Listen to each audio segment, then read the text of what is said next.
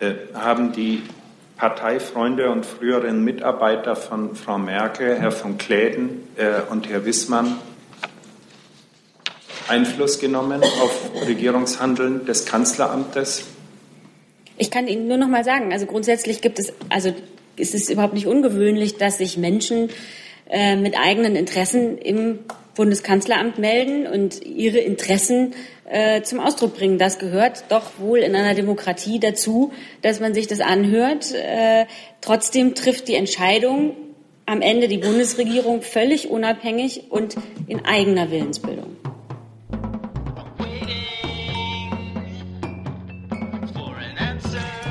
Ja, guten Morgen, guten Tag. Liebe Kolleginnen und Kollegen, herzlich willkommen in der Bundespressekonferenz zur Regierungspressekonferenz. Ich begrüße stellvertretende Regierungssprecherin Ulrike Demmer und die Sprecherinnen und Sprecher der Ministerien. Liebe Hörer, hier sind Thilo und Tyler. Jung und Naiv gibt es ja nur durch eure Unterstützung. Hier gibt es keine Werbung, höchstens für uns selbst. Aber wie ihr uns unterstützen könnt oder sogar Produzenten werdet, erfahrt ihr in der Podcast-Beschreibung. Zum Beispiel per PayPal oder Überweisung. Und jetzt geht's weiter. Und es geht los mit zwei Terminen. Ganz genau weil wir ja am Freitag hier nicht gesessen haben, äh, heute mal an einem Montag. Am kommenden Freitag, den 11. August, wird die Bundeskanzlerin ab 11 Uhr die Gedenkstätte Hohenschönhausen besuchen, gemeinsam mit der Beauftragten der Bundesregierung für Kultur und Medien, Monika Grütters, informiert sie sich über anstehende Bau- und Sanierungsmaßnahmen in der ehemaligen zentralen Untersuchungshaftanstalt des Ministeriums für Staatssicherheit. Nach einem Rundgang legt die Bundeskanzlerin im Hof der Gedenkstätte einen Kranz am Gedenkstein für die Opfer der kommunistischen Gewaltherrschaft nieder. Zum Abschluss ihres Besuchs wird die Bundeskanzlerin ein Pressestatement geben. Und ebenfalls am kommenden Freitag wird die Bundeskanzlerin um 13 Uhr den hohen Flüchtlingskommissar der Vereinten Nationen, Filippo Grandi, und den Generaldirektor der Internationalen Organisation für Migration, William Swing, zu einem Gespräch im Rahmen eines Mittagessens im Bundeskanzleramt begrüßen. Themen des Gesprächs werden aktuelle Fragen der internationalen Flüchtlingspolitik und die Lage in Libyen sein. Im Anschluss ist eine Begegnung mit der Presse geplant. Gibt es Fragen dazu? Herr Wonke? Ja, jetzt. Frau Demmer, heißt das, dass die Kanzlerin ab Freitag wieder die Arbeit aufnimmt? Oder, ja? Das sieht ganz danach aus. Also jedenfalls hat sie am Freitag öffentliche Termine. Gestimmt. Geschah das planmäßig oder äh, nimmt sie Das ist komplett planmäßig. Nein, nein, das ist ganz planmäßig. Herr Jung? Weiß die Kanzlerin schon, wann sie in die BBK kommt, Frau Demmer? Ähm, also sie wird kommen und über den Termin halten wir sie auf dem Laufenden. Dann Frau Lückhoff mit einem neuen Thema, bitte. Eine Frage ans BMI hätte ich ähm, oder wer sonst für die ähm, hohe Bezüge des Bundespräsidenten zuständig ist. Ich hätte gerne gewusst, ob die Beschäftigung von Altbundespräsident Wulff bei dem, einem türkischen Modelabel, ob das bekannt war und wie Sie das bewerten und ob es Überlegungen gibt, generell ähm, die Höhe des Ehrensoldes ähm, derzeit zu ändern. Danke. Ja, vielen Dank für die Frage. Äh, wir haben natürlich die aktuelle Diskussion ähm, sehr aufmerksam verfolgt und äh, die verschiedenen Debattenbeiträge zur Kenntnis genommen. Ähm, wie Sie vielleicht wissen, wenn nicht, ähm, will ich das hier gerne noch mal kurz darlegen, sind die von Ihnen angesprochenen rechtlichen und äh, damit auch die den äh, zugrunde liegenden gesetzlichen Vorgaben solche, die ähm, ausnahmslos der deutschen Staatspraxis folgen, aus dem Deutschen Bundestag betrieben, gegebenenfalls auch geändert werden. Insofern wäre die Frage, ob man die aktuelle Diskussion zum Anlass nimmt, darüber nachzudenken, die geltenden Vorschriften hier zu ändern. Eine Frage, die der Deutsche Bundestag zu entscheiden hätte. Ähm, und zwar eben auch initiativ zu entscheiden hätte, anders als bei anderen Dossiers, wo ja die Bundesregierung eine Gesetzgebungsinitiativrolle ähm, hat, ist das hier bei diesen in Rede stehenden gesetzlichen Fragen gerade nicht der Fall, sondern nach der Staatspraxis eben ein äh, Themenbereich, der initiativ aus dem Deutschen Bundestag heraus betrieben wird. Ähm, möchten Sie es bewerten dennoch?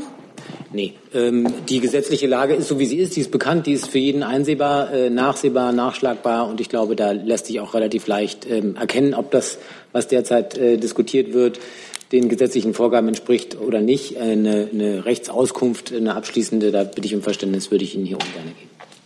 Herr Wonka dazu? Herr Dimroth, äh, widerspricht es den, dem Grundverständnis des Ehrensolls, dass ein davon Begünstigter eine weisungsabhängige Tätigkeit annimmt äh, und Geld dadurch verdient, dass er sich Weisungen von Arbeitgebern äh, geben lässt. Ja, auch das ist ja eine Frage, die sich äh, sozusagen in demselben äh, Zusammenhang jedenfalls verorten lässt, ähm, wie die gerade diskutierte. Ich empfehle da auch Lektüre der einschlägigen gesetzlichen Vorgaben und äh, soweit ähm, das Interesse noch fortdauert, Lektüre der dazu ähm, vorhandenen Gesetzgebungsmaterialien. Dort wird man nachschlagen können, was der Deutsche Bundestag genau mit diesem Ehrensold äh, verbunden hat, welche gesetzgeberischen Zwecke er damit verfolgt und ob gegebenenfalls das, was Sie gerade vortragen, diesem Zweck widerspricht oder nicht. Auch da bitte ich um Verständnis, dass ich äh, sozusagen ähm, hier für eine Rechtsauskunft äh, wie erbeten nicht zur Verfügung stehe. Ich glaube, das ist sehr, äh, sehr lesenswert, ähm, wenn Sie die einschlägigen Gesetzestexte und die da zu, zur Verfügung stehenden Materialien äh, in Augenschein nehmen. Das heißt, die, die Überprüfung müsste in jedem Fall durch den Bundestag und nicht durch Vollzugs- und Überweisungsorgane erfolgen. Wie die Überprüfung, ob die geltenden gesetzlichen Vorgaben noch sozusagen zeitgemäß sind, das wäre eine solche, die ausschließlich durch den Deutschen Bundestag vorzunehmen ist. Die Überprüfung, ob hier gegebenenfalls ähm, sozusagen im Vollzug äh, Vorgaben verletzt wären, das wäre eine, die ich müsste es ehrlich gesagt nachschauen, vermutlich das BVA macht, das weiß ich gar nicht genau, aber vermutlich im Zuständigkeitsbereich des BMI. Das würde wiederum aber voraussetzen, nicht, dass gegen den Geist oder gegen den ursprünglichen Sinn einer solchen Vorschrift verstoßen würde, sondern gegen den Buchstaben äh, einer solchen Vorschrift. Und das kann ich im Moment jedenfalls nicht erkennen. Also das wäre eine anders gelagerte Frage. Sie hatten noch ein anderes Thema, Herr Wonka. Wollen wir damit direkt weitermachen? Ich habe keine Fragen mehr zu diesem Punkt. Ja. Äh, ich wollte an Frau Demmer die Frage richten. Steht irgendjemand in der Bundesregierung für den von FDP-Chef Lindner geforderten Tabubruch in der Russland-Krim-Frage zur Verfügung? Also die Bundesregierung hat die Äußerungen des FDP-Vorsitzenden zur Kenntnis genommen. Die stehen für sich. Die Haltung der Bundesregierung wie die der gesamten Europäischen Union ist völlig klar und eindeutig und unverändert. Russland hat mit der Annexion der ukrainischen Halbinsel Krim Völkerrecht gebrochen und die europäische Friedensordnung nach dem Zweiten Weltkrieg in Frage gestellt. Und ich würde ganz gern die Bundeskanzlerin noch mal aus dem Jahr 2014 zitieren. Ich verstehe, dass viele Menschen Sorgen vor einer militärischen Konfrontation haben. Deshalb habe ich von vornherein ein militärisches Eingreifen ausgeschlossen und arbeite für eine diplomatische Lösung. Dennoch plädiere ich dafür, dass wir Unrecht und Rechtsbruch nicht einfach geschehen lassen. Die Annexion der Krim darf nicht akzeptiert werden. Wir leben in Europa deshalb schon seit Jahren in Frieden, weil wir die Grenzen jedes Staates respektieren. Ähm, die Sanktionen gegen Russland sind kein Selbstzweck. Sie sind vielmehr eine Reaktion auf die völkerrechtlich völkerrechtswidrige Annexion der Krim und die russische Destabilisierung der Ostukraine durch von Moskau unterstützte separatistische Kräfte. Daher bleiben die von der Europäischen Union verhängten Sanktionsmaßnahmen gegen Russland so lange bestehen, wie die Gründe für ihre Verhängung fortbestehen. Über Wirtschaftssanktionen wird gemeinschaftlich in der EU entschieden. Kurze, schlichte Nachfrage. Ist die Kanzlerin zu einem Tabubruch bereit vor der Wahl oder erst nach der Wahl? Sie haben meine Ausführungen gehört. Die, an der Haltung der Bundesregierung hat sich nichts geändert und dabei bleibt es. Also nein auf meine Frage. Ich habe Ihnen ja gesagt, die Äußerungen des FDP-Vorsitzenden stehen für sich. Die haben wir zur Kenntnis genommen. Und wie unsere Haltung zur Ukraine ist, ähm, das haben Sie doch sehr klar und deutlich meinen Worten entnehmen können. Ich habe aber kein Nein gehört. Ja, aber auf eine Oder-Frage kann man ja schlecht mit Nein antworten oder mit Ja. Ich habe gefragt, ob die Bundesregierung bzw. die Kanzlerin zu einem Tabubruch bereit ist. Darauf kann man mit Ja oder Nein antworten. Das war meine Bitte.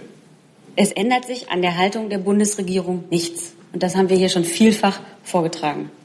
Herr Schäfer, Sie wollten noch. Ja, äh, Herr Wonka, wenn Sie erlauben, äh, wollte ich Ihnen eigentlich nur noch mal Ihren, äh, Ihre Aufmerksamkeit und die Ihrer Kollegen darauf lenken, dass ähm, wir in den letzten Tagen gemeinsam mit unseren Partnern in der Europäischen Union ja, was den Umgang mit äh, der völkerrechtswidrigen Annexion der Krim durch Russland angeht, Nägel mit Köpfen gemacht haben.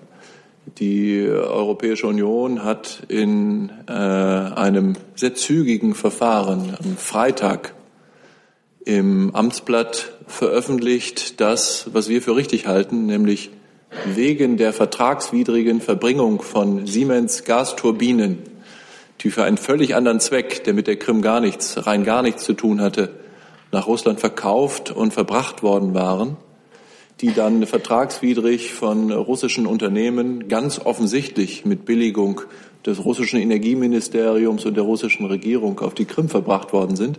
Wegen dieser, dieses vertragswidrigen äh, Verhaltens äh, Russlands äh, sind zusätzliche Sanktionen verhängt worden gegen drei Unternehmen und drei politisch äh, Verantwortliche in Russland. Und ich glaube, das äh, sagt doch viel mehr als tausend Worte, dass äh, wir, und wenn ich sage wir, meine ich damit die Bundesregierung und ich meine damit die Europäische Union, ähm, alle Maßnahmen, die dem Ziel dienen, sozusagen de facto die völkerrechtswidrige Annexion der Krim zu befestigen, in diesem Fall durch eine äh, aus Russland und von Russland betriebene äh, Gasversorgung, dass wir gegen solche äh, Maßnahmen Sanktionen zu verhängen bereit sind. Ich glaube, das macht relativ deutlich, wie die Haltung, die geschlossene Haltung Europas und die geschlossene Haltung äh, der Bundesregierung zu diesem Thema ist. Herr Kollege? Entschuldigung, jetzt bin ich doch eins für Sie nach vorne gesprungen. Ja, es ist so irritierend. Hier fehlt ein, ein weißer so. Sprechschutz und deswegen komme ich mit dem Zählen durcheinander. Alexander Scholz von der Deutschen Welle. Herr Schäfer, könnten Sie vielleicht kurz noch mal den Stand der Gespräche im Normandie-Format zum Zustand der Krim oder zur Lage der Krim ähm, referieren? Also ja, die ähm, ähm, Papiere, die äh, Minsker Vereinbarung vom 14. und 15. 2015 ähm, enthalten das Wort Krim überhaupt gar nicht. Und die Verhandlungen, die im Minsker Format ähm, geführt werden, betreffen ausschließlich die Krise in der Ostukraine. Äh, das ging auch damals, ich denke auch heute hat sich das nicht geändert, äh, gar nicht anders. Denn wenn wir hätten über die Krim äh, verhandeln wollen, dann hätten wir dafür keine Gesprächspartner gefunden, weil sich so leid uns das tut, äh, die äh, Russen äh, gar nicht bereit sind, mit uns über dieses Thema zu verhandeln, sondern in den Minsker Verhandlungen und in den Minsker Vereinbarungen, die wir seither mit großem Nachdruck gemeinsam mit unseren französischen Partnern in die Tat umzusetzen versuchen, wird nicht über die Lage auf der Krim äh, gesprochen. Da gibt es aus unserer Sicht auch nichts zu sagen, weil äh, die völkerrechtliche und politische Position Europas, Deutschlands und Frankreichs da sehr eindeutig ist, sondern es geht in den Minsker äh, äh, Vereinbarungen und dann in den Minsker Verhandlungen im Normandie-Format um eine Überwindung der Krise in der Ostukraine, nicht um die Krim. Zusatz? Zusatz. Nachfrage. Ähm, wenn Russland nicht bereit ist zu verhandeln, wie wollen Sie dann den Zustand der Krim ändern? Ja, wir äh, äh, haben, ähm, machen an jeder äh, an jeder äh, Ecke, würde ich sagen, äh, an jeder Kurve unseren russischen Gesprächspartnern klar, dass das, was mit der Annexion der Krim geschehen ist, im Übrigen auch das, was in der Ostukraine von russischer Seite geschehen ist, für uns ein schwerwiegender Bruch mit europäischen Vereinbarungen über Frieden und Sicherheit auf unserem Kontinent ist. Und da werden wir auch nicht müde, das äh, zu äh, bekräftigen. Gleichzeitig ist es so, wie Frau Demmer das für die Bundesregierung und die Bundeskanzlerin vorgetragen hat, dass äh, wir deshalb nicht mit äh, militärischen Mitteln vorgehen werden, sondern wir haben die Instrumente der Diplomatie und der Politik. Die Europäische Union hat bereits im Mai 2014 äh, nach den grünen Männchen und nach der Verkündung der Annexion durch die Krim und nach äh, diesem sogenannten Referendum, was da durchgeführt wurde, sehr zügig und sehr schnell Sanktionen verhängt. Diese Sanktionen, das habe ich gerade versucht auszuführen, werden immer der aktuellen Lage angepasst und in diesem Fall äh, erweitert. Und wir erwarten, dass äh, Russland den völkerrechtsgemäßen Zustand wiederherstellt. Und wir erwarten, dass Russland nicht gegen grundlegende Vereinbarungen der europäischen Friedensordnung, wie die Charta von Paris, wie einschlägige OSZE und Europaratsdokumente und vieles andere verstößt. Und daran äh, halten wir fest. Herr Antoni, mit einem neuen Thema, bitte. Eine Frage zum Diesel, ähm, genauer gesagt zur Binnenschifffahrt an das Umweltministerium. Ähm, auch die Binnenschiffe fahren ja mit Diesel. Sehen Sie da Handlungsbedarf, zum Beispiel in der Richtung äh, Nachrüstung äh, als Vorschrift zu machen? Richtig ist, dass natürlich auch mit den alten Schiffsdieseln nicht alles eitel Sonnenschein hinsichtlich der Emissionen und der Umweltsituation ist. Auch hier gibt es Handlungsbedarf, das ist richtig.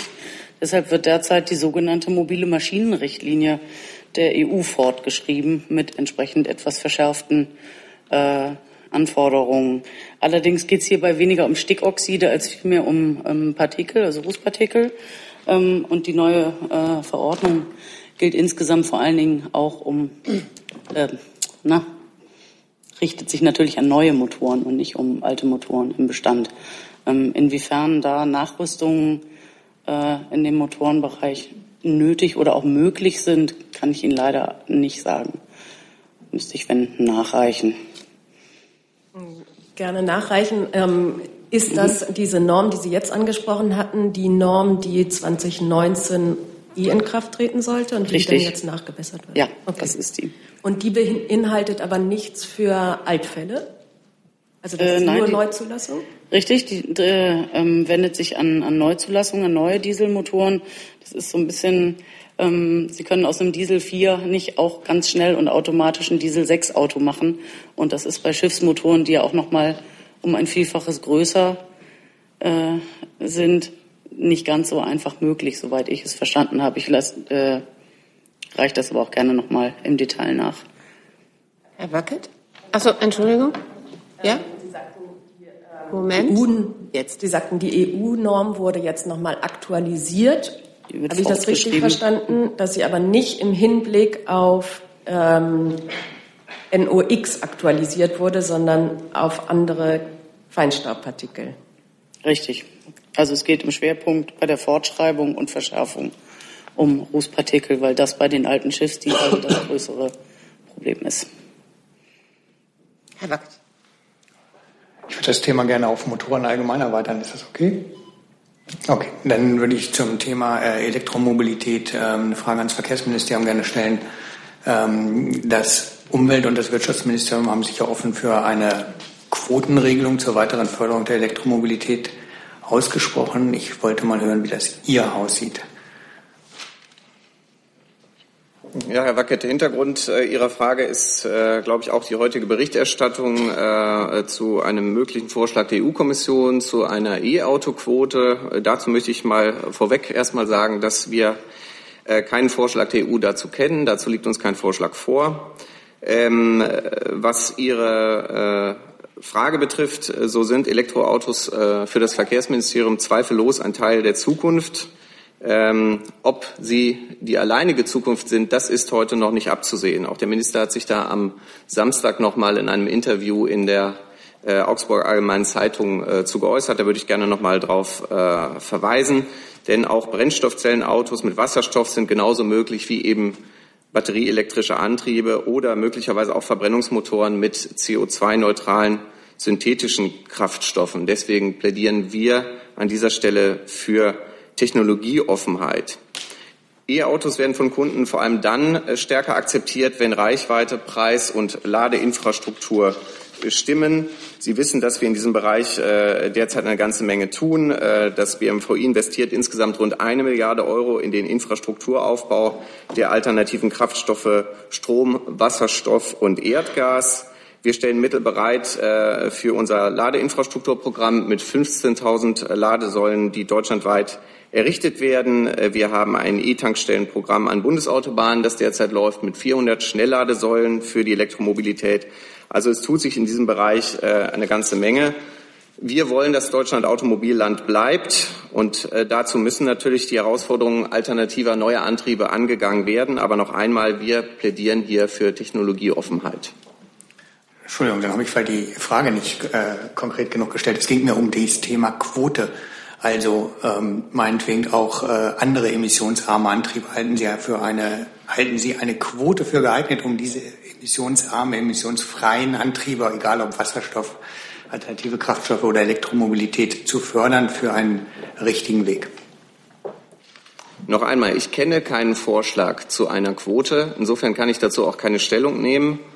Was ich kann, ist Ihnen darlegen, äh, wie wir die Zukunft der äh, Antriebe sehen. Wir plädieren dafür Technologieoffenheit und die E-Mobilität wird ein ganz entscheidender Baustein sein bei der technologischen Entwicklung.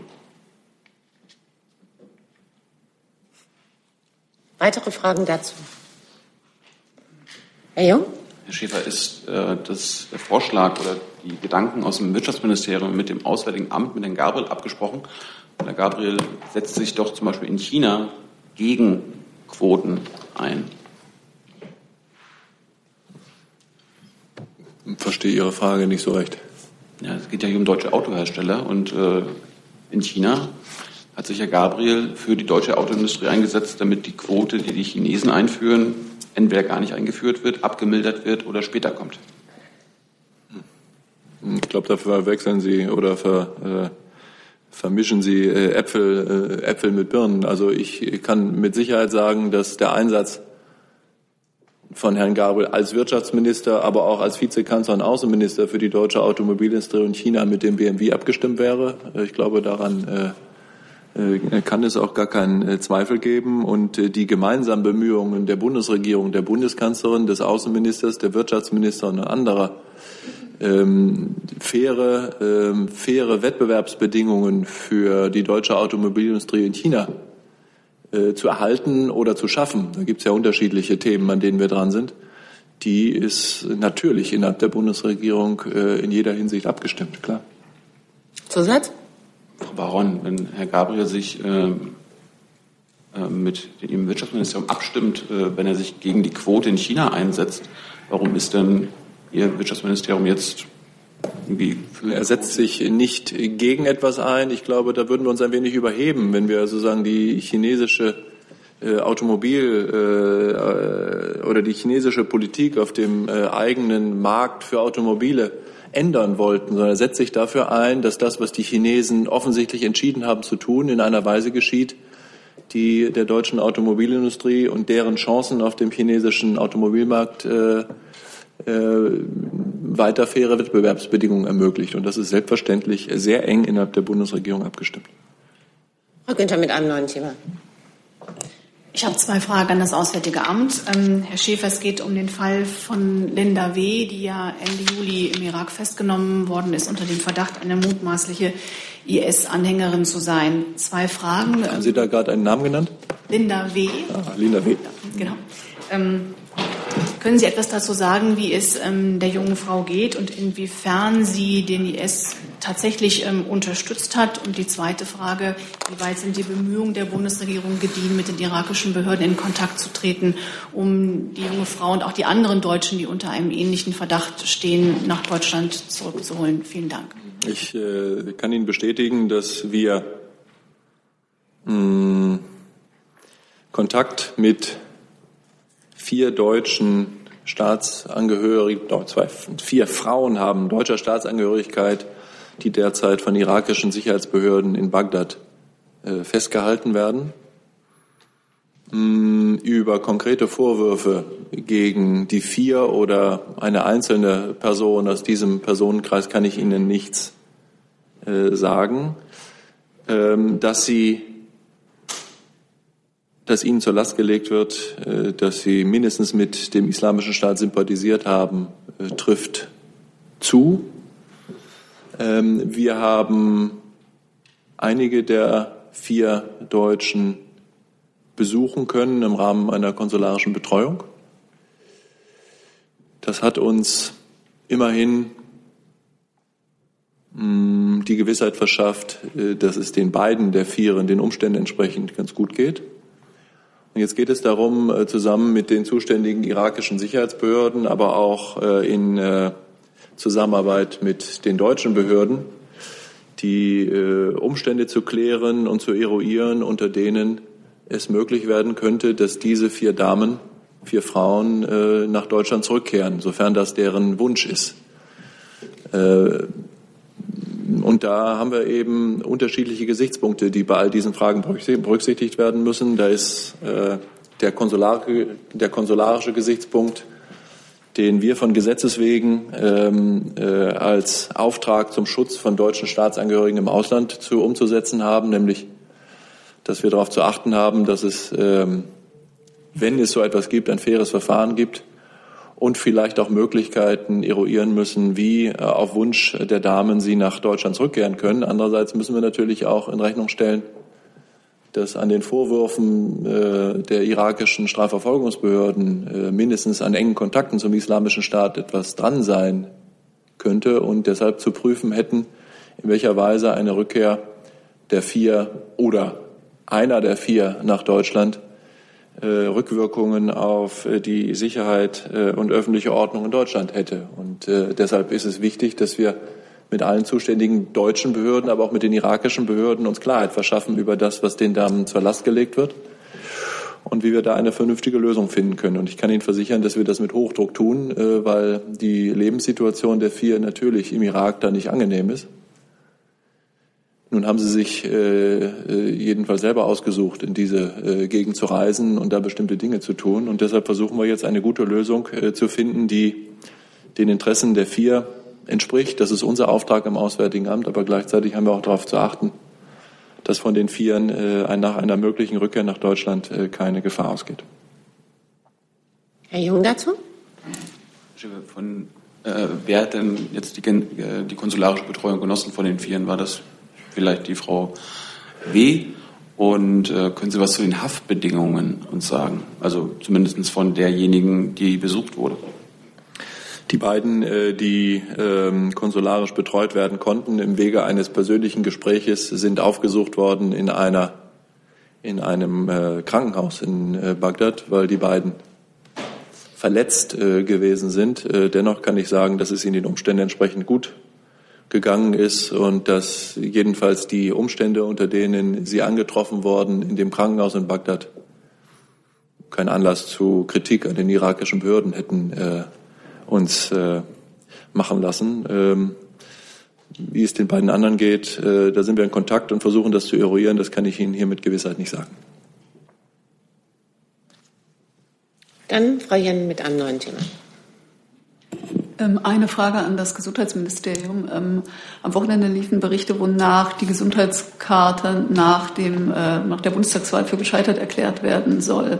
Ähm, gibt es irgendeine Überprüfung jetzt, die derzeit läuft im Gesundheitsministerium an, äh, angesichts jetzt der Erfolge oder des Fortschritts bei der Gesundheitskarte und wie wird das derzeit eingeschätzt? Also ich kann Ihnen dazu sagen, dass diese Berichte, die am Wochenende und auch heute äh, veröffentlicht worden sind, nicht zutreffend sind, dass sie, sie entbehren in jeder Grundlage und sie sind falsch. Es ist vielmehr so, das äh, ist in den letzten, darüber ist in den letzten Monaten ja auch viel berichtet worden, dass ähm, jetzt Schwung in die, in die Digitalisierung des Gesundheitssystems, Gesundheitswesens gekommen ist.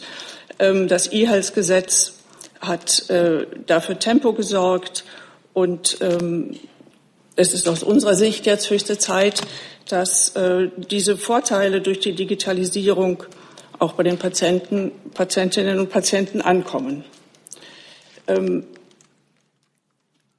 und wir appellieren an alle Verantwortlichen, hier aktiv ähm, mitzumachen und dafür zu sorgen, dass Krankenkassen, die Ärzte, die Krankenhäuser, Apotheken und vor allem auch die die Beschäftigten im Gesundheitswesen und die 70 Millionen gesetzlich Versicherten sich endlich über ein sicheres Netz austauschen können und über ein sicheres Netz Daten ausgetauscht werden können. Ähm, Bundesminister Hermann Gröhe hat es als wichtigen Meilenstein auf dem Weg zur Digitalisierung des Gesundheitswesens bezeichnet, dass die, die Tests, die in äh, also in über 100 äh, äh, Arztpraxen und in, in verschiedenen Krankenhäusern ähm, abgelaufen sind, dass diese Tests zum Einsatz der elektronischen Gesundheitskarte in Echtzeit erfolgreich waren, erfolgreich abgeschlossen werden konnten und die Selbstverwaltung äh, jetzt äh, beschlossen hat, die bundesweite Anbindung der ähm, Arztpraxen an die Telematikinfrastruktur voranzutreiben. Das beginnt im Herbst und das ist aus unserer Sicht schon ein, ein wichtiger Schritt in der, ähm, im, im Ausbau der, der äh, Digitalisierung. Ähm, es gab am Wochenende auch diese Hinweise, Berichte auf, ähm, von Krankenkassen, die an sozusagen an äh, eigenen Insellösungen zur Digitalisierung arbeiten. Aus unserer Sicht kann das keine, können diese, diese Lösungen keine Alternative zur ähm, Telematikinfrastruktur darstellen. Und wir halten es auch für unverantwortlich, dass äh, Einzelne versuchen, dieses seit über zehn Jahren gemeinsam betriebene Projekt Telematikinfrastruktur jetzt zu blockieren. Anthony dazu? Ähm, Sie hatten jetzt die Telematikinfrastruktur mhm. herausgehoben, aber nicht die Möglichkeiten, die die Versichertenkarte bietet. Ähm, so wie ich die Artikel gelesen habe, ging es da ja auch mehr darum, was kann die Karte unabhängig davon von der jetzt aufgebauten Telematikinfrastruktur. Gibt es denn ähm, Möglichkeiten oder sieht ähm, das Ministerium Alternativen, was, ähm, wo die Daten letztendlich gespeichert werden? Ja, aber die, die äh, Gesundheitskarte und die Telematikinfrastruktur hängen ja wirklich sehr eng zusammen. Also ein Projekt, was jetzt ja als sozusagen als erste Anwendung ähm, kommt, ist dieses ähm, die Online, die Online ähm, Aktualisierung der sogenannten versicherten Stammdaten auf der Gesundheitskarte. Dass jede Arztpraxis sozusagen in der Lage ist, dort äh, äh, Änderungen einzutragen, dass immer ein, ein wirklich aktueller Stand auf der Gesundheitskarte abgespeichert ist. Und dafür braucht man diese Telematikinfrastruktur, damit jede, äh, damit die, die sozusagen die, ähm, die Krankenkassen, die Ärzte, die Apotheken untereinander kommunizieren können. Und erst damit wird auch, werden auch diese, ähm, diese Anwendungen auf der Karte nutzbar.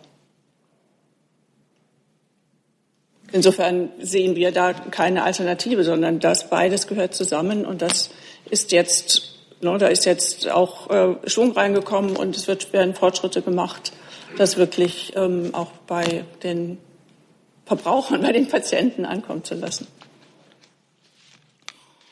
Herr Jung mit einem neuen Thema.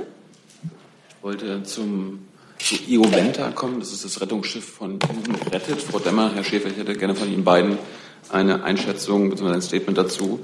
Ähm, das Schiff wurde in der Nacht zum Mittwoch von der italienischen Küstenwache zwischen der libyschen Küste und Lampedusa aufgebracht und am Mittwochnachmittag von der italienischen Staatsanwaltschaft beschlagnahmt.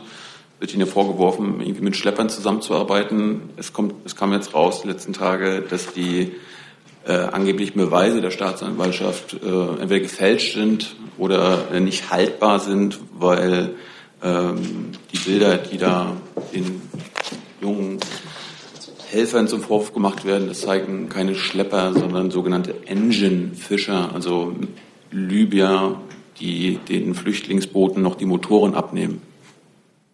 Also ganz grundsätzlich kann ich vorwegschicken, dass die Bundesregierung volles Vertrauen in die Arbeit der italienischen Behörden hat.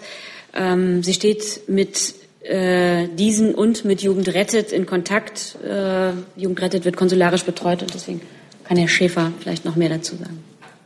Ich habe doch gerade gesagt, dass die italienische Staatsanwaltschaft in diesem Fall Beweise fingiert bzw. lügt. Ist das jetzt eine Feststellung oder eine Frage? Die Frage habe ich schon vorgestellt. Ihre Meinung äh, können Sie gerne äußern. Sie ist, äh, wie Sie wie ich Ihnen auch sagen kann, nicht äh, die äh, Einschätzung der Bundesregierung. Äh, wir haben uns nicht in ein strafrechtliches Ermittlungsverfahren italienischer Behörden einzumischen und tun das auch nicht. Das gehört sich nicht, sondern die Italien ist ein Rechtsstaat und die Vorwürfe, die Sie da erheben, ich weiß nicht, ob das Ihre eigenen Erkenntnisse sind und ob Sie das irgendwo gelesen oder gehört haben, die wiegen schwer. Die muss man sich gut überlegen, wenn man sowas jedenfalls von dieser Bank aus bestätigt oder sagt. Das tun wir sicher nicht, sondern wir haben Vertrauen in den italienischen Rechtsstaat. Der tut, äh, was angemessen ist. Und wenn es stimmen sollte, was Sie da, äh, was Sie da behaupten, was ich beim besten Willen nicht nachvollziehen kann, dann wird das ganz sicherlich in dem italienischen Rechtsstaat das Licht der Welt erblicken und da werden das auch andere behaupten und nicht nur äh, sozusagen ich weiß nicht, nach, nacherzählen oder nachplappern von dem, was Sie da gehört haben.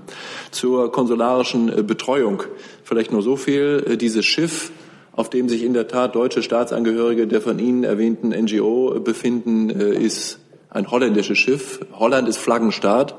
Deshalb können wir uns äh, auch nicht so recht um das Schiff kümmern, sondern da würde ich Ihnen empfehlen, dass Sie Fragen in dem Zusammenhang vielleicht an unsere holländischen Kollegen äh, richten. Ähm, es stimmt, dass auf diesem Schiff einige deutsche Staatsangehörige gewesen sind. Ähm, mit denen haben wir, den meisten jedenfalls, oder mit dem Sprecher der NGO, der da auch dabei ist, haben wir Kontakt gehabt. Die haben jetzt keine ernsten Gravamina im Hinblick auf Verhalten der italienischen Strafverfolgungsbehörden. Die können sich da frei bewegen. Da ist auch niemand festgenommen. Also da gibt es jetzt für uns äh, auch nicht, äh, was die konsularische Betreuung angeht, so recht viel zu tun. Deshalb äh, ist das alles in Ordnung. Und ich möchte vielleicht die Gelegenheit nutzen, noch ein paar Worte zu sagen zu dem Versuch der italienischen Regierung mit den NGOs, einschließlich der, von über die wir jetzt reden, ins Geschäft zu kommen und Vereinbarungen zu treffen, die irgendwie die Zusammenarbeit miteinander regeln, Missverständnisse ausschließen und irgendwie nicht Chaos ausbrechen lassen da vor äh, der libyschen Küste im internationalen Gewässern. Wir haben das äh, im Auswärtigen Amt einmal ausführlich äh, geprüft, so gut das ging, was da von italienischer Seite mit einigen der NGOs jedenfalls vereinbart worden ist. Und ich will ganz ausdrücklich sagen, dass wir in dieser notwendigerweise wegen der Kurz Kürze der Zeit kursorischen Prüfung keinerlei Anhaltspunkte dafür gefunden hätten, dass irgendetwas, was da vereinbart worden wäre, mit dem äh, Recht, internationalen Recht der Seenotrettung, mit anderen völkerrechtlichen äh, Pflichten Italiens oder ähm, da vor Ort äh, äh, befindlicher Schiffe im Widerspruch stünde. Ganz im Gegenteil halten wir es für richtig und vernünftig, dass die italienische Regierung sich darum bemüht, vernünftige Arbeitsbeziehungen mit denjenigen äh, hinzubekommen, und zwar auf schriftlicher äh, Grundlage und mit jedem gleich, um auf diese Art und Weise eben zu verhindern, dass diese schreckliche Tragödie, innerhalb derer äh, in diesem Jahr bereits mehr als 2000 Menschen auf offener See ums Leben gekommen äh, ist, sind, endlich äh, ein Ende findet. Äh, und äh, wir glauben und vertrauen der italienischen Regierung, dass es ihnen darum geht, das Schlepperunwesen zu beenden und dass es ihnen darum geht, vernünftige Arbeitsbeziehungen mit Schiffen oder Organisationen zu unterhalten, die ähm, am Rande der italienischen Bemühungen, am Rande der NATO-Bemühungen und auch am Rande der Bemühungen der Europäischen Union im Rahmen von Sophia sich darum kümmern, die schwierige Lage vor Ort vernünftig zu regeln. Herr Jessen dazu. Herr Schäfer, Nachfrage zu einem Detailpunkt. Ähm, dieser Kodex, der von einigen Organisationen unterschrieben, von anderen nicht unterschrieben wird, würde ja, glaube ich, auch vorsehen, dass bewaffnete italienische Polizisten an Bord der Schiffe mitfahren könnten. Ähm, ich glaube, es gibt Organisationen, die sehr fest der Überzeugung sind, dass dies ähm, völkerrechtlichen Prinzipien widersprechen würde. Verstehe ich Sie richtig, dass Ihre Überprüfung im Auswärtigen Amt sagt, nein, das wäre kein Widerspruch? Also ich, ich kann nur das wiederholen, was ich gerade gesagt habe, dass das, was da vereinbart worden ist, womöglich äh, gegen die Grundsätze und Prinzipien äh, mancher Regierungsorganisationen, äh, Nichtregierungsorganisationen verstoßen mag. Die Vertreter der äh, Organisation Ärzte ohne Grenzen haben das ja sehr deutlich wissen lassen. Das muss man respektieren. Dafür habe ich Verständnis. Das heißt nicht notwendigerweise, dass es ein Verstoß gegen das Völkerrecht wäre. Äh, ich meine, es geht ja darum, dass diese Organisationen das Ziel verfolgen, Menschen in Seenot zu retten, um sie dann italienischen Behörden zu überantworten. Deshalb können wir jedenfalls das grundsätzliche Interesse der italienischen Regierung nachvollziehen, sozusagen dabei zu sein, wenn diese Seenotsituation auftritt. Äh, denn die Menschen sollen ja nach der erklärten Absicht dieser Nichtregierungsorganisationen eben nicht auf den Schiffen bleiben, sondern sollen möglichst schnell äh, in italienischen Häfen angelandet und abgeladen werden. Das habe ich schon Zusatz? verstanden. Ähm, Zusatz, ja. Äh, also nach Auffassung des Auswärtigen Amtes würde äh, die Mitfahrt bewaffnete, äh, bewaffnete italienischer Polizisten auf den Rettungsschiffen nicht gegen Völkerrecht also, äh, Auflagen verstoßen. So, so habe ich das sehr generell gesagt, so habe ich es nicht in Bezug auf diese konkrete Regelung gesagt. Wenn, äh, wenn diese Regelung tatsächlich in diesen Vereinbarungen drin ist, gehe ich davon aus, dass das so ist, ja. Herr Jung, noch mal dazu. Herr Schäfer, hat die Bundesregierung Erkenntnisse, eigene Erkenntnisse, Erkenntnisse anderer europäischer Staaten, dass äh, NGOs auf dem Mittelmeer mit Schleppern in irgendeiner Art und Weise zusammenarbeiten? Und das weiß ich. Das ich rede jetzt von menschenfreundlichen NGOs, nicht von diesen rechtsextremen Identitären. Das weiß ich nicht. Kann ich als Sprecher des Auswärtigen Amtes nicht ohne weiteres äh, beantworten. Ich habe keine Informationen dazu. Ich schließe das aber auch nicht aus. Das ist ja interessant, weil Sie unterstützen ja den italienischen äh, Vorschlag und der, also die Italiener vermuten ja öffentlich, dass das so ist. Ich glaube, äh, jetzt müssen wir hier, jetzt fangen Sie schon wieder an, Äpfel mit Birnen zu vergleichen und werden polemisch und, und, und politisch. Das finde ich äh, eigentlich auch dieser Veranstaltung unangemessen, äh, Herr, Herr Jung. Also ich glaube, da muss man schon trennen. Da gibt es einerseits den Versuch der italienischen Regierung mit mehr als eine Handvoll NGOs Vereinbarungen zu treffen über die Zusammenarbeit in einem schwierigen Feld, in einem politisch schwierigen Gebiet, in einem Gebiet, in dem Menschen um ihr Leben kämpfen, weil sie in Seenot geraten, in einem Gebiet, in dem wir äh, gemeinsam mit den Italienern darum ringen, äh, die Schlepperkriminalität einzudämmen. Und äh, dann gibt es gleichzeitig in der Tat äh, Ermittlungsverfahren gegen diese deutsche äh, NGO wegen der Zusammenarbeit mit Schleppern. Aber Sie unterstellen, dass es da einen politischen Zusammenhalt gibt. Ich kann diesen nicht erkennen, jedenfalls kann ich ihn nicht bestätigen. Und deshalb sollten wir versuchen, uns irgendwie dem einen Thema zu nähern. Das habe ich versucht auf Ihre erste Frage. Und jetzt dem anderen Thema zu nähern, aber die Dinge nicht so, so miteinander politisch zu verqueren. Das scheint mir, glaube ich, äh, unfair zu sein. Frau Ihren mit einem neuen Thema. Ja, ein neues Thema. Eine Frage an das äh, Finanzministerium zum Stand ähm, deutsch-französische Zusammenarbeit beim Kampf gegen Steuervermeidung ähm, von Großkonzernen. Wann kann man da eigentlich äh, mit konkreten Vorschlägen rechnen und ähm, ja, gibt es da schon so erste Hinweise, was da kommen könnte? Also wir hatten ja im Juli ein Treffen äh, Deutsch, äh, mit den deutsch-französischen äh, Ministern.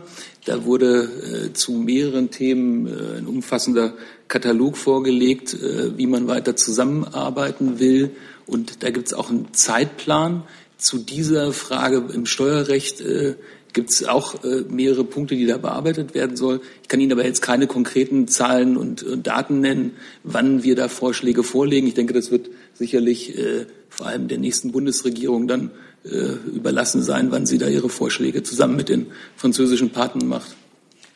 Zusatz?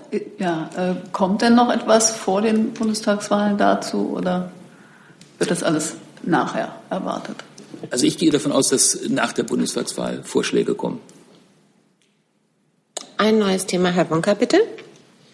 Frau Demmer, weshalb dürfen äh, Cheflobbyisten von Autofirmen, wie beispielsweise Daimler oder der Verbandschef der Automobilindustrie, Einfluss auf Regierungsentscheidungen äh, über das Kanzleramt nehmen, Stichwort schärfere Abgaskontrollen. Ist das eine Ausnahme?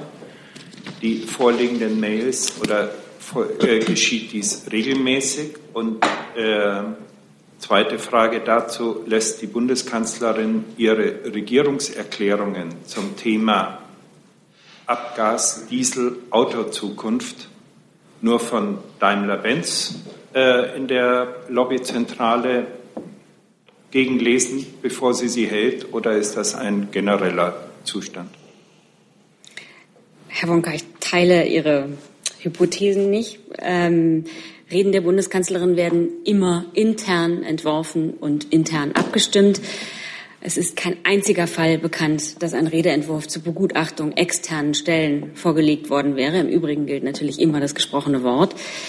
Ähm, Sie nehmen, was die äh, Abgaswerte äh, anbelangt, auf aktuelle Berichterstattung äh, Bezug. Ähm, die Bundesregierung hat seit der Entdeckung der Manipulation an Abgassystemen am 19. September 2015 deutlich gemacht, dass die Nichteinhaltung von Abgasvorschriften konsequent und lückenlos aufgeklärt werden muss. Und die Bundeskanzlerin hat zu diesem gesamten Themenkomplex äh, ausführlich im Untersuchungsausschuss des Deutschen Bundestages zur Aufklärung eben jener Affäre Stellung genommen. Dem gibt es grundsätzlich nichts hinzuzufügen. Lassen Sie mich aber doch ganz allgemein noch mal sagen, dass die Bundesregierung täglich eine, eine Vielzahl von Stellungnahmen von Unternehmen und Interessengruppen bekommt und ähm, hierzu natürlich auch Gespräche führt. Das gehört nach einem demokratischen Verständnis zur Möglichkeit der politischen Meinungsäußerung und Entscheidungen trifft die Bundesregierung dann natürlich trotzdem völlig unabhängig und nach eigener Willensbildung. Zusatz? Äh, haben die Parteifreunde und früheren Mitarbeiter von Frau Merkel, Herr von Kläden äh, und Herr Wissmann, Einfluss genommen auf Regierungshandeln des Kanzleramtes? Ich kann Ihnen nur noch mal sagen, also grundsätzlich gibt es, also es ist überhaupt nicht ungewöhnlich, dass sich Menschen äh, mit eigenen Interessen im Bundeskanzleramt melden und ihre Interessen äh, zum Ausdruck bringen. Das gehört doch wohl in einer Demokratie dazu, dass man sich das anhört. Äh, trotzdem trifft die Entscheidung am Ende die Bundesregierung völlig unabhängig und in eigener Willensbildung. Das ganz grundsätzlich dazu gesagt. Herr Jung mit einem neuen Thema. Ich wollte zu den deutschen Gefangenen in der Türkei kommen. Äh, am Wochenende wurde die Freilassung von Herrn Steutner abgelehnt. Äh, das Interessante war, dass das Gericht keine Einzelfallprüfung oder Einzelfallbegründung äh, für die Ablehnung zugelassen hat, sondern pauschal für alle Angeklagten, unter anderem Herrn Steutner, ähm, das abgelehnt hat. Ähm, haben Sie dazu einen Kommentar? Und wie geht es Frau Thule und dem zweijährigen Sohn, Herrn Yücel und den anderen, wenn ich richtig gerechnet habe, sechs äh, Gefangenen?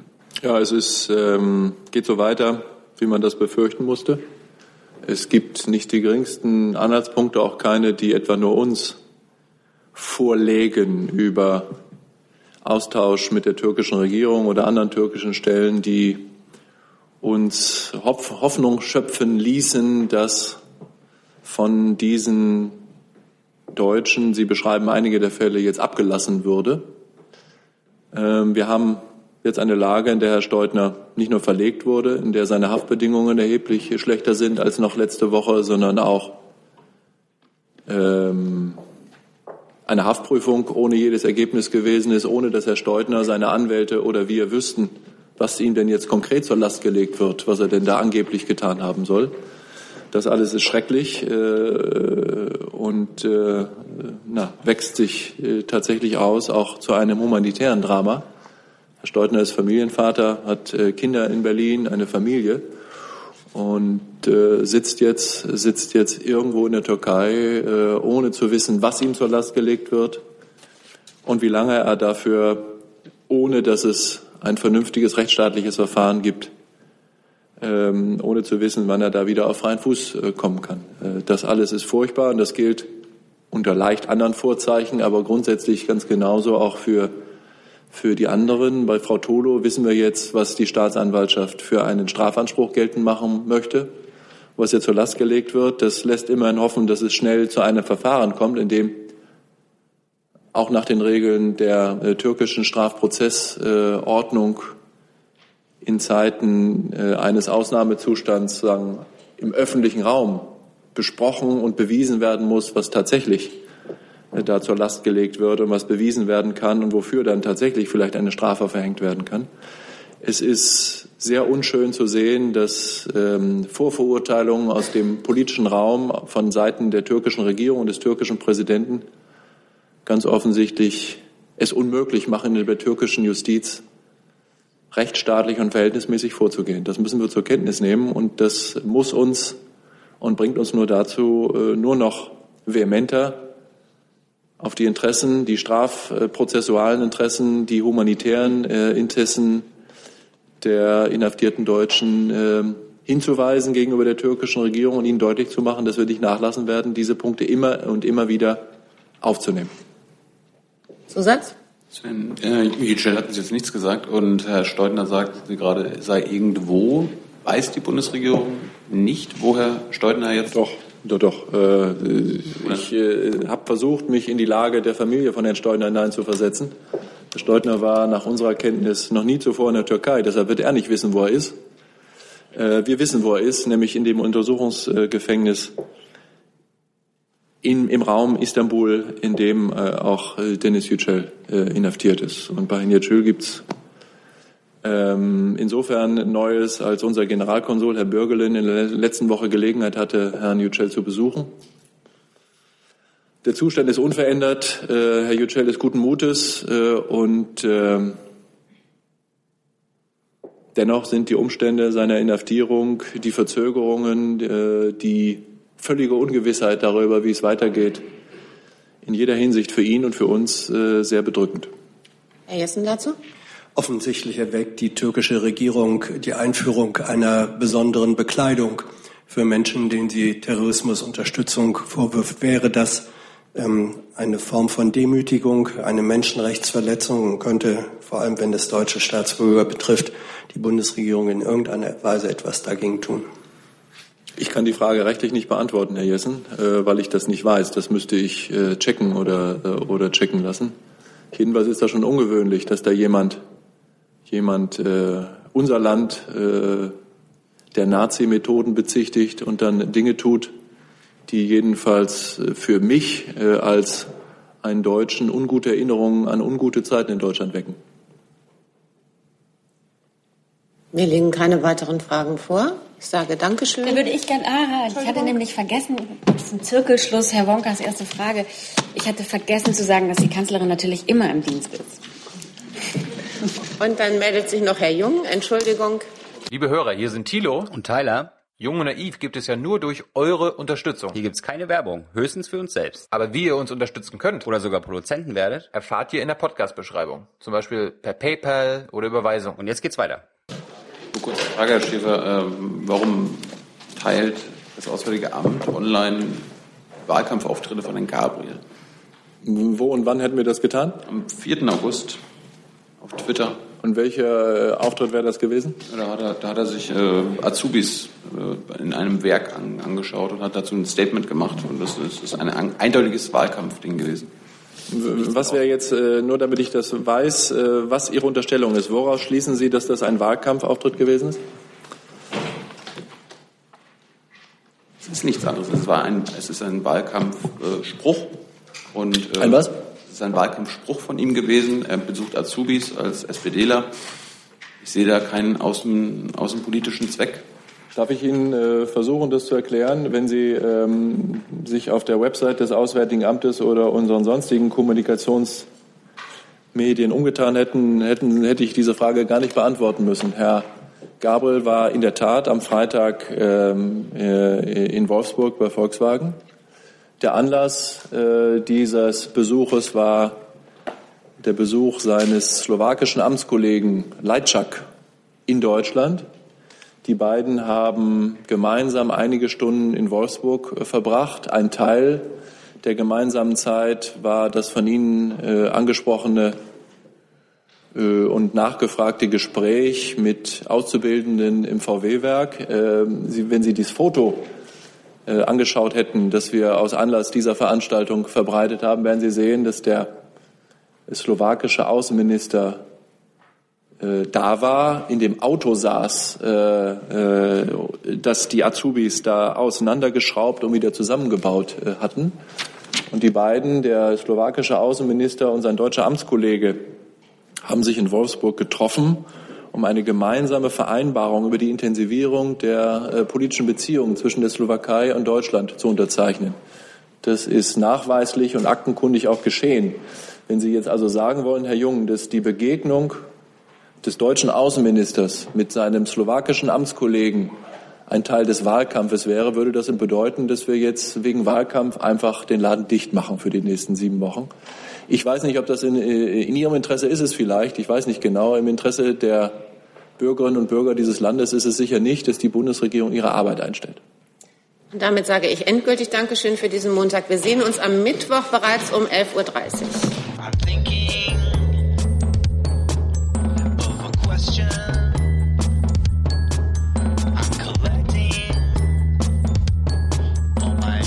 nation.